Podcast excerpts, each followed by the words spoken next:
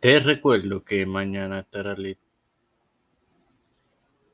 disponible la más reciente edición de tu podcast Sola Fide, las mujeres de la Reforma y en las series de Pablo y Juan Carvino este próximo lunes, martes y miércoles estarán disponibles también.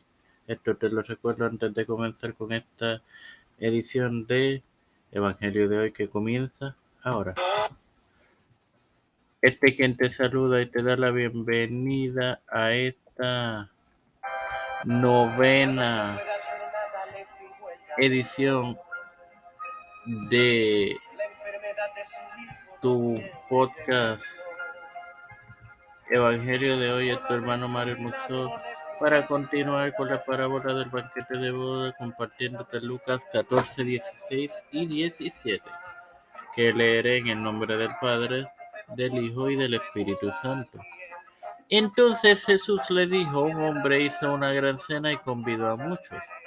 Y a la hora de la cena envió a sus siervos a decir a los convidados, venid que ya todo está preparado.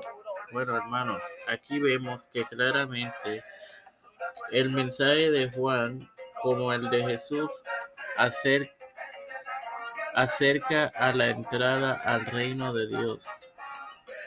Sin más nada que agregar, te recuerdo que mañana estará disponible la más reciente edición de Sola Fide.